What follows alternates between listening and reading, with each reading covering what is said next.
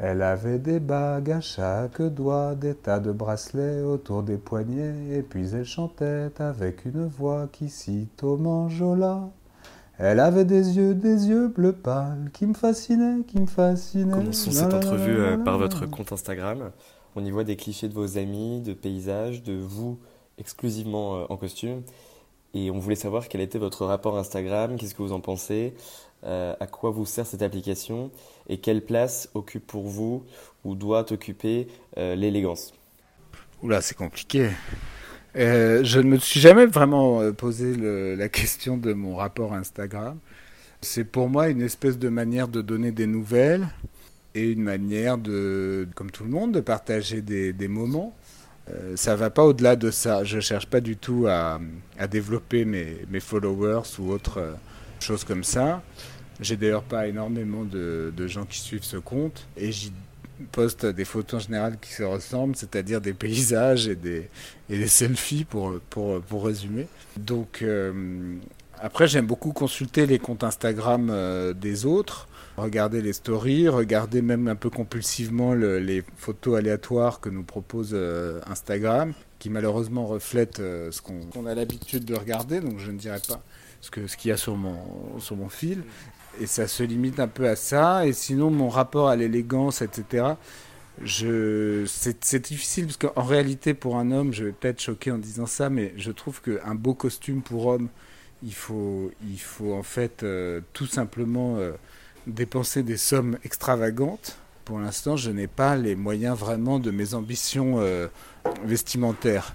Donc euh, en général, je m'habille assez sobrement euh, en costume sombre et chemise blanche, ce qui permet de régler le problème. Mais si j'avais plus de, plus de moyens, je serais sans doute plus, plus original que ce que je suis pour l'instant. Votre Wikipédia est assez flou concernant vos études, notamment à la période du lycée. On apprend que vous êtes parti à 17 ans du domicile familial, que vous avez créé un magazine, que vous êtes devenu conseiller de Christine Boutin à l'âge de 21 ans, que vous écrivez un livre à l'âge de 22 ans et que vous êtes devenu chroniqueur chez Laurent Wauquiez à 24 ans. Alors racontez-nous un peu ce parcours et comment il est possible euh, de, le réaliser euh, aussi précocement. En gros, mon père avait une agence de publicité qui s'appelait Les Ouvriers du Paradis, qui était une agence de pub qui euh, officiait dans le, dans le luxe où j'avais fait à 15 ans des stages d'été. Pendant mes vacances d'été, j'avais été travailler dans cette agence comme standardiste. Et par ailleurs, euh, mon père était donc dans les, dans les affaires et hum, j'avais toujours été passionné par ce qu'il me racontait de la vie des affaires, c'est-à-dire la vie de cette agence, les compétitions euh, pour gagner les budgets publicitaires, euh, les relations avec le groupe par lequel l'agence avait été rachetée, ce genre de choses-là vraiment me, me passionnait. Euh, et j'avais adoré mon stage, mes stages d'été dans cette agence, j'avais adoré l'ambiance d'une entreprise en fait, tout simplement. Je sais que c'est un peu anachronique aujourd'hui d'aimer ça. En général, maintenant, il faut aimer les, stages humanitaires sans gluten. Mais moi, ce que j'avais aimé, c'était l'entreprise, les gens qui arrivent tôt le matin et qui travaillent toute la journée. J'avais trouvé beaucoup, beaucoup de bonheur à, à, travailler dans cette agence. Les, beaucoup de personnes qui bossaient étaient euh, des gens extrêmement drôles ou alors très intelligents ou alors très très sympas. Enfin, c'était c'était euh, ça m'avait beaucoup attiré. Et par contraste, le lycée m'emmerdait terriblement. Euh, à tel point que fait au début de la de la terminale je m'étais tellement ennuyé un jour dans un cours je crois que c'était un cours de philosophie je m'étais tellement ennuyé que je me sentais en fait prisonnier de ce de ce système et donc j'avais dit à mes parents que j'allais quitter ce lycée, m'inscrire quand même au bac en candidat libre et faire autre chose. Et ce que j'avais fait, c'était de créer un petit euh, magazine qui au départ était un magazine euh, généraliste destiné à donner la parole aux jeunes, considérant que euh, dans les médias en général, ils n'avaient pas la parole.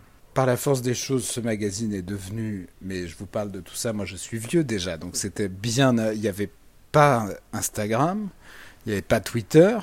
Il commençait tout juste à y avoir Facebook. Donc c'est vraiment euh, euh, l'idée de créer un magazine pour donner la parole à des gens, par exemple, n'était pas saugrenue. Ah, aujourd'hui, ça le serait un peu puisque les gens peuvent la prendre d'eux-mêmes via euh, tout ce que j'ai cité.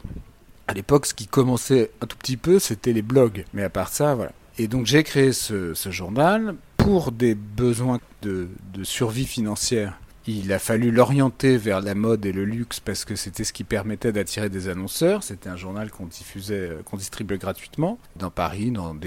Il était volontairement un peu branché. On était dans des boutiques de mode, dans des hôtels et restaurants euh, Cost, dans ce genre d'endroits. Et donc c'est devenu un, un magazine de mode en fait, en quelque sorte. Et moi je m'amusais énormément à le faire parce que j'étais dans la vie concrète, réelle, dans le monde réel de l'entreprise, euh, avec euh, mon comptable, euh, avec une petite équipe, évidemment de briques et de broc, puisque j'étais très jeune, j'avais au début 17 ans, ensuite 18, 19, 20. Et j'étais pas un, gestionnaire forcené, donc j'avais tendance évidemment à dépenser l'argent avant de le gagner, à, déclarer euh, ma TVA en retard, euh, à ne pas payer mes fournisseurs. Euh, c'était un peu par-dessus la jambe. À ne pas payer non plus mes stagiaires. Bon, mais on rigolait énormément. Ils s'en foutaient complètement. Ils avaient le même âge que moi. on rigolait beaucoup dans, ce qu'on dans faisait. On, on, avait un petit studio sous les toits à une adresse très chic à côté du Luxembourg, dans la rue Monsieur le Prince. Et et franchement, c'était assez fun. Les marques de mode nous prêtaient euh, des vêtements pour les photos, mais que du coup, naturellement, on portait. Donc j'étais habillé, euh, j'avais euh, 10 000 euros de fringues sur moi en permanence qui étaient des prêts des marques en question. On était invité en permanence dans les innombrables cocktails, fêtes, etc. que, que ces marques organisaient. Maintenant, malheureusement, tout, tout, est, tout est, on vit une période très sombre. Moi, quand je vois aujourd'hui ces histoires de masques, etc., par rapport à, enfin bon, ça fait un peu vieux con et tout, mais mais et même de responsabilité environnementale, de, de féminisme, etc., par rapport à la joie et à la, à la légèreté qu'il y a eu euh, avant ça. Euh, bon, je trouve que l'ambiance est devenue quand même un peu morose, moralisatrice et chiante, pour être clair. Et tout en faisant ça, euh, la mode, euh, même si je garde beaucoup d'intérêt pour ce milieu et de tendresse et, d'envie de, de, la reapprocher d'une manière ou d'une autre, mais comme rédacteur en chef d'un magazine, ça commençait un peu à... J'avais l'impression de ne pas être complètement satisfait euh, de ce que je faisais et euh, j'ai voulu devenir avocat. Et donc j'ai, par ailleurs, la crise économique de 2008 a très sérieusement impacté la presse parce que les annonceurs, par peur que tout s'effondre, ont couper des budgets et la communication est malheureusement le premier budget qui coupe, ce qui est en plus toujours une connerie. Quand on regarde la vie des marques, euh, le fait d'arrêter la publicité est toujours une erreur. Mais bon, c'est quand même euh, c'est quand même ce que, ce que beaucoup font et donc le journal a fait faillite et j'ai du jour au lendemain donc laissé tomber ce, ce journal et me suis inscrit à la Sorbonne pour faire du droit. Mais c'était dur, dur entre guillemets, hein, je vais pas me, me, plaindre, mais du jour au lendemain, je n'avais plus d'argent à dépenser, je n'avais plus de d'équipe euh, avec laquelle travailler, euh, je n'étais plus invité dans tout ce que je vous décrivais, donc c'est assez troublant euh, à vivre. Mais hum, corrélativement à ça, il me, enfin, concomitamment, pardon, à ça, il m'arrivait des choses dans ma vie personnelle qui m'ont conduit à écrire un premier livre euh, que j'ai coécrit avec mon père. C'est un livre dans lequel on alterne les, chapitres, un hein, chapitre lui, un chapitre moi. Et ça, j'ai eu le temps et l'envie de l'écrire après avoir fermé ce, journal. Et tout en faisant euh, du droit, j'ai donc publié ce livre, commencé à écrire dans Le Point, fait des premières télés aussi, mais ça, c'était un peu pendant le journal déjà. Et de fil en aiguille, le journal m'a fait avoir un portrait dans la presse, dans l'Obs, un très beau portrait d'une page très chic qui a suscité l'intérêt euh, d'un garçon qui s'appelle Nicolas Plisson, qui était d'ailleurs l'associé de Marc-Olivier Fogiel à l'époque. Et Nicolas Plisson m'a présenté Laurent Ruquier, qui cherchait des nouveaux chroniqueurs pour une de ses émissions. On s'est bien entendu, j'ai fait cette émission. Cette émission n'a pas continué parce que euh, elle est, voilà, elle n'a pas trouvé son public, comme on dit. Ça s'appelait l'émission pour tous. Mais elle m'a permis euh, de mettre un peu le pied là-dedans et, et, après ça j'ai fait les grandes gueules, tout en écrivant en même temps dans le point, tout en continuant à écrire des livres, tout en continuant mon droit et donc de fil en aiguille je suis devenu euh, voilà ce que je suis aujourd'hui. En parlant du droit, euh, on voit sur votre Wikipédia euh, qu'un de vos aïeux a été procureur fiscal sous Louis XV, un autre greffier au XIXe siècle. Vous êtes avocat maintenant au barreau de Paris. Euh, au-delà d'être une histoire de famille, quel est votre rapport au droit et pourquoi avoir repris les études? Bah, Non, le droit n'est pas. Je n'ai pas dans ma famille de gens qui sont dans le monde judiciaire. J'ai pas d'avocat ni de juge dans ma dans ma famille, donc je, ne suis l'exemple de personne de ce point de vue-là. Moi, ce qui m'amuse en fait, si vous voulez, c'est que en réalité, je vais pas me cacher derrière mon petit doigt, mon père a fait l'ENA, mon grand-père a fait l'ENA. C'est une famille un peu élitiste, entre guillemets.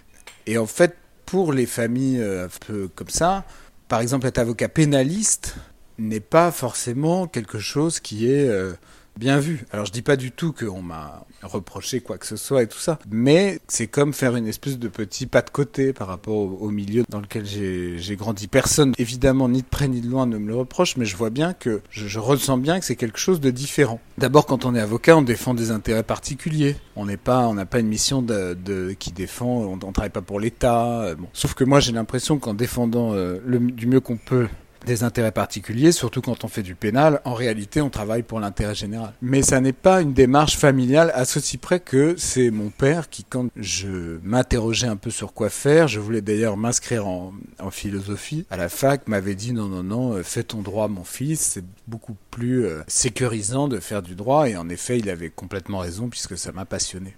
Euh, mais je pense qu'on peut rebondir sur ce, sur ce que vous avez dit. C'est quoi votre rapport à la reproduction sociale, à la famille, et notamment pour faire attention avec la politique. Euh, est-ce que vous pensez qu'on est déterminé politiquement? Par exemple, à l'ESSEC, on a beaucoup de, bah, de, jeunes enfants bourgeois qui sont bah, de droite, euh, quelques provinciaux qui sont plutôt de gauche. Est-ce que vous pensez qu'aujourd'hui on peut faire... Euh, tu as un accent en tout cas de, de, province. du sud-ouest, non? Du sud-ouest, oui.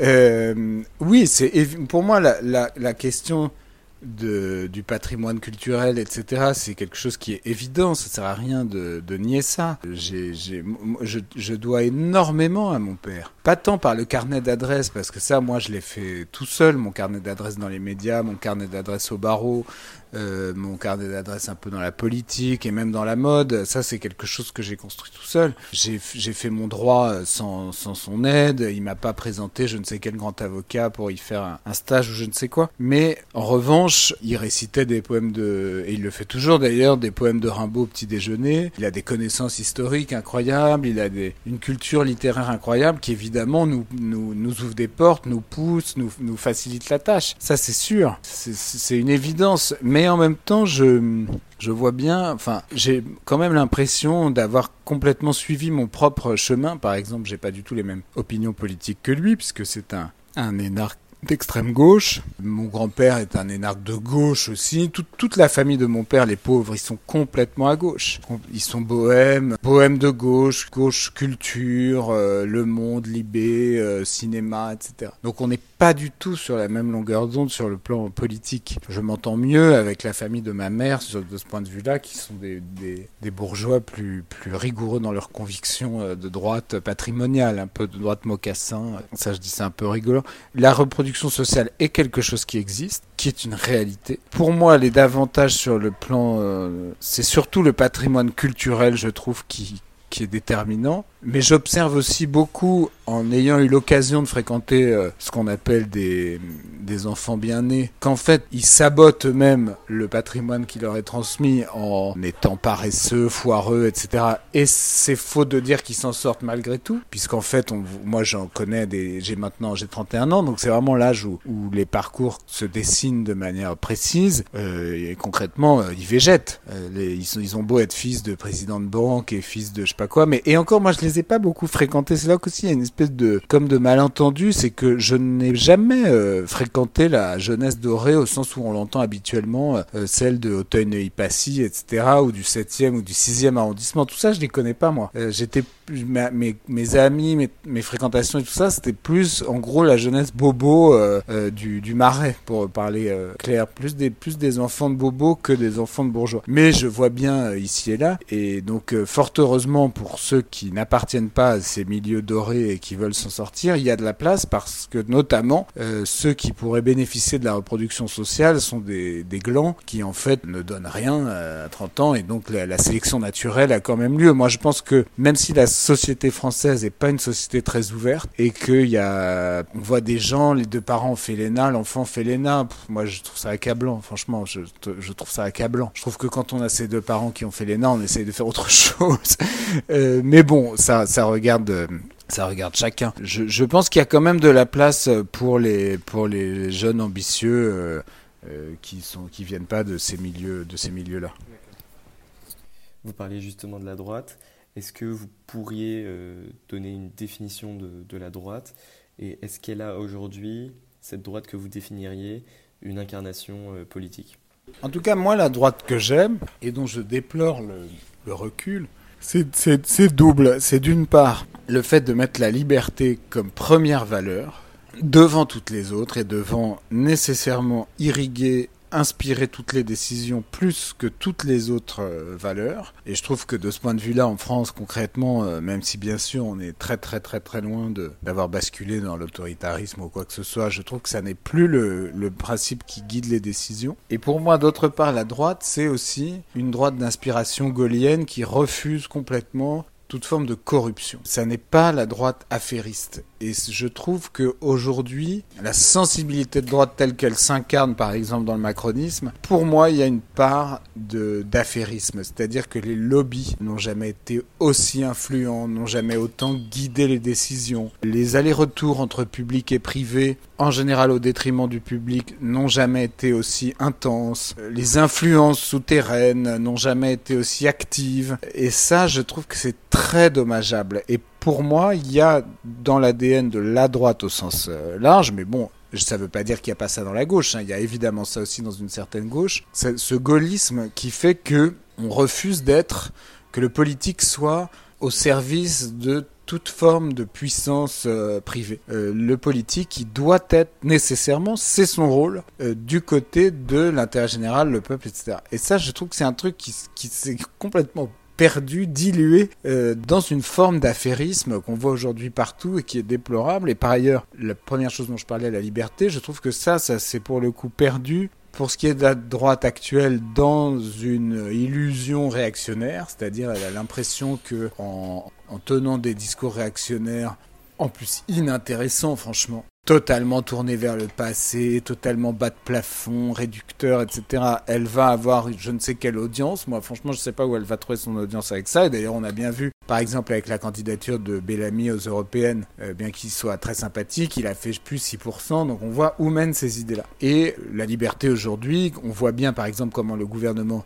gère cette crise sanitaire, on ne peut pas exactement dire que son premier souci soit de préserver la liberté de, des, citoyens français. Donc voilà, je trouve que sur ces deux aspects-là, disons la, la liberté et la, pas comment dire ça, la droiture, enfin, pour moi, c'est ça l'ADN d'une droite que, que j'aime. Et par ailleurs, il y a aussi tout le discours de Sarkozy en 2007, c'est-à-dire la récompense du mérite individuel, la récompense de l'effort, l'éloge du travail. Tout ça, c'est quelque chose qui me parle et qui pareil, n'est plus porté aujourd'hui.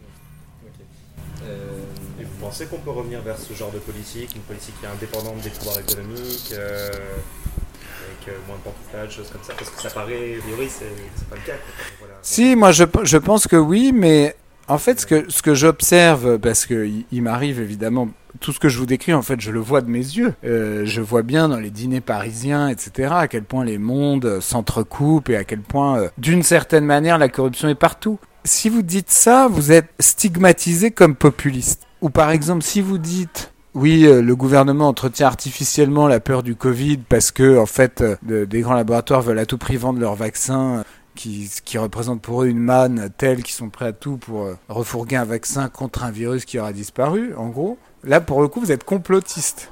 Donc vous passez pour un idiot, en, clair, parce que quand quelqu'un est complotiste, en général, on, il passe pour un idiot. Et en fait, ces deux arguments massus permettent à ce système de hum, prospérer tranquillement. Donc je pense, moi je crois beaucoup que la politique, c'est de l'offre, c'est-à-dire que ça n'est pas réagir à des sondages en, rebondissant sur ce que les sondages font apparaître comme étant les préoccupations de la population, je pense que c'est un peu comme la littérature ou comme l'art, ça vient de l'acteur politique lui-même qui pense sincèrement, qui croit sincèrement quelque chose et qui va le proposer à la, à la population. Moi, je crois beaucoup à ça, de la même manière qu'un écrivain, il va évidemment pas faire un sondage pour se demander euh, euh si le, en ce moment les lecteurs s'intéressent plutôt au 19e siècle ou euh, aux, aux exoplanètes. Il va parler avec son cœur de ce qu'il ressent. Et parfois, ça entre en résonance avec ce qu'il y a dans le cœur de milliers ou de millions de, de lecteurs. Et ben pour moi, la politique, c'est la même chose. Donc, je crois tout à fait qu'on peut, euh, qu'un acteur politique demain peut revenir à ce que, à ce que j'ai dit parce que euh, je pense que ça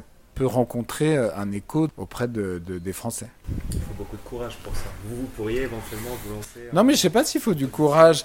Moi, je pourrais tout à fait ouais, me lancer en politique. Je, je, je pense que il faut du courage au sens où le système est devenu tellement fou que maintenant, quand on fait de la politique, on s'expose à des tas de, choses. C'est-à-dire, on s'expose à des persécutions judiciaires, on s'expose à la violation de sa vie privée, on s'expose à de la vulgarité aussi tout le temps, des attaques complètement nulles, etc. Mais en même temps, je trouve franchement, même si ça va paraître très présomptueux, Enfin, je pense qu'il y a de la place, vu le niveau actuel de, des responsables politiques, en tout cas de ceux qu'on entend actuellement, la jeune garde, etc., de, d'En Marche et tout ça. Je pense qu'il y a de la place pour ceux qui voudraient faire de la politique d'une manière, euh, entre guillemets, et toute proportion gardée, un peu noble. C'est-à-dire qu'ils voudraient faire de la politique de manière un peu de bonne foi, avec euh, pragmatisme, en essayant d'être intelligent, etc. Je pense que ça peut se revivifier, mais, euh, mais bon, c'est peut-être illusoire. J'observe que peu de gens maintenant ont envie de se lancer là-dedans. Mais moi, de toute façon, je suis plus ou moins déjà dedans. En, en, ayant été très exposé médiatiquement comme j'ai été, en réalité, j'ai plus ou moins subi le même, euh, la même lessiveuse que, que ce que peut subir un homme politique, donc ça m'impressionnerait pas plus que ça en parlant d'actualité, au regard des faits de délinquance qu'il y a eu cet été, euh, le ministre de l'Intérieur a parlé euh, d'ensauvagement. Un mot que 70% des Français approuvent. Alors je voulais savoir ce que vous en pensiez et euh, notamment qu'est-ce que vous pensez du mot utilisé. Oui, en fait là où je l'approuve, c'est moi ce que je trouve très injuste, c'est qu'il y a un ensauvagement qui est séparés sur le plan territorial. C'est-à-dire, si vous habitez à Saint-Germain-des-Prés, ou même dans le 15e arrondissement, ou dans une campagne tranquille, etc., ou à Bordeaux, je sais pas, vous constatez pas du tout d'ensauvagement. Euh, au contraire, vous constatez que vous vivez dans le plus beau pays du monde, dans des conditions euh, très agréables. On va pas il faut, faut pas noircir le tableau. La France, c'est encore un des pays où c'est le plus agréable au monde de vivre. Il faut être clair. Partout où on va, c'est un, pays qui est extraordinaire, où les, les paysages sont d'une beauté incroyable. On se sent en sécurité. Euh, on est très protégé en France par rapport à plein, plein, plein d'endroits du monde. C'est, voilà, un état de droit. On n'a pas à craindre plus que ça euh, la police, l'État. Euh, bon, sauf évidemment plein d'exceptions, mais enfin dans l'ensemble, franchement, ça va. Alors que quand vous habitez à la Courneuve dans certaines cités euh, du 19e, du 18e, etc. Là, tout à coup, c'est euh, un peu comme la différence entre le Bronx et, Manhattan. C'est-à-dire que tout à coup, vous habitez là parce que vous n'avez pas les moyens d'habiter ailleurs et vous êtes confronté à une, euh, Vous avez concrètement peur, vous, vous êtes confronté à l'insécurité, etc. Bon, et moi, ce qui m'interpelle là-dedans, c'est comment l'État, en fait, ne parvient pas à rendre justice aux gens qui subissent ça dans ces quartiers-là. Alors, j'ai pas de baguette euh, magique, mais quand je vois par exemple que sur mon petit scooter dans Paris, je suis régulièrement contrôlé par la police pour des choses totalement insignifiantes euh, parce que j'ai un peu débordé sur une voie de bus ou je sais pas quoi et qui descendent à 6 euh, d'un camion pour euh, vérifier mon certificat d'assurance, mon rétroviseur cassé, etc. Je me dis mais attendez, peut-être qu'on pourrait déployer ces, effectifs, comme on dit, dans des endroits qui en ont besoin.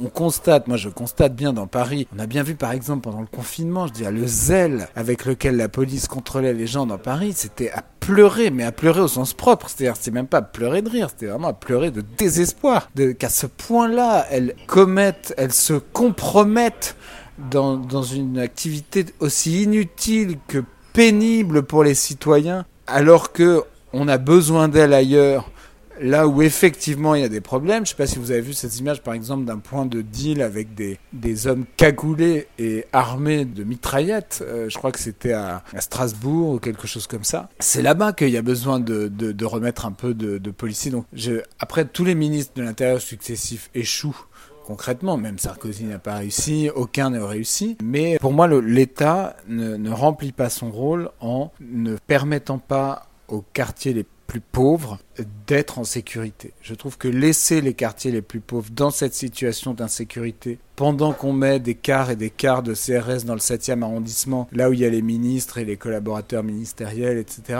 pour moi, là, il y a quelque chose qui est, qui est, qui, y a un problème.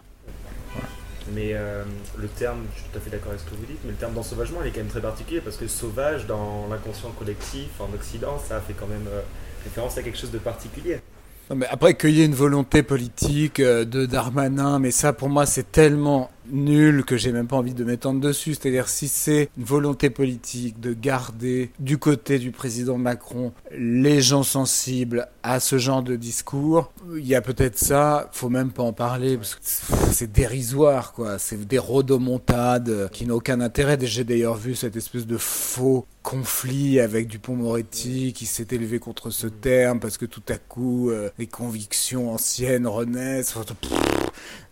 Ça pour moi c'est nul et non avenu. Vous pensez que les médias font dans le sensationnalisme? Donc aujourd'hui, ce n'est pas une question, mais euh, notamment vous, dans votre parcours, vous êtes quand même sur des émissions où vous avez été sur le devant de la scène, vous avez été assez polémique, On n'est pas couché, c'est une émission assez particulière. Euh, quel rapport vous avez à, la polémique, au débat, ces choses-là? Les médias, je trouve, sont, en réalité euh, se laissent embarquer par les hommes politiques dans ce que les hommes politiques essayent de créer. C'est-à-dire, typiquement, ils n'auraient pas dû reprendre cette fausse polémique, cette espèce de jeu de rôle entre Dupont-Moretti et Darmanin sur le sur l'usage d'un terme. Euh, ils auraient dû ils auraient dû constater que c'était un, du bullshit et puis s'en tenir à, ça. Donc ils sont assez, moi je le trouve assez complaisant en réalité.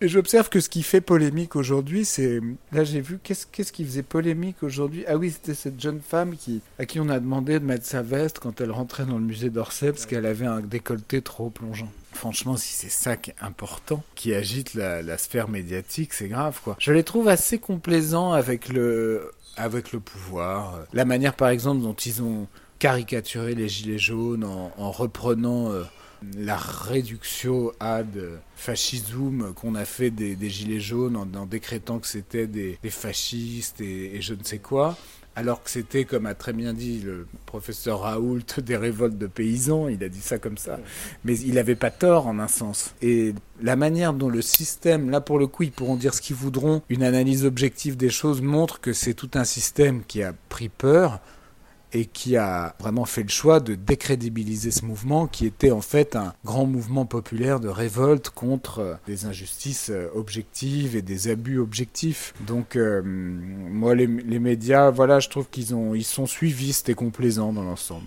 Et éventuellement, est-ce que vous avez un ou plusieurs livres à suggérer à nos auditeurs? Et est-ce que vous avez également un conseil pour les jeunes générations?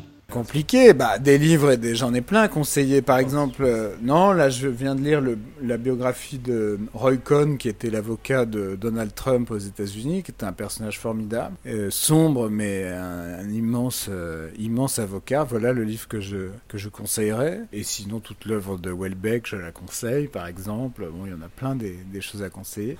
Et un conseil à donner, moi, le conseil, c'est tout bête, mais le conseil que je donne après à mon âge je vais pas me mettre à donner des conseils à des jeunes, c'est un peu ridicule, mais en gros, moi, ma manière de faire, si j'ai un conseil à donner, c'est de me dire que je n'ai peur de personne et d'écouter, de suivre mon instinct de manière assez animale. Et c'est toujours comme ça que j'ai que j'ai fonctionné. Et pour l'instant, je n'ai pas rencontré de, enfin, ça m'a ça m'a pas joué des tours. Au contraire, ça m'a ça m'a plutôt euh, plutôt aidé quoi. De toujours penser que euh, c'est vraiment très bateau ce que je dis, mais toujours essayer de de se rappeler que euh, on, est maître de sa propre vie et que personne n'a le droit de nous empêcher de, faire ce qu'on sent l'envie de faire, ce que notre instinct nous, dicte de faire.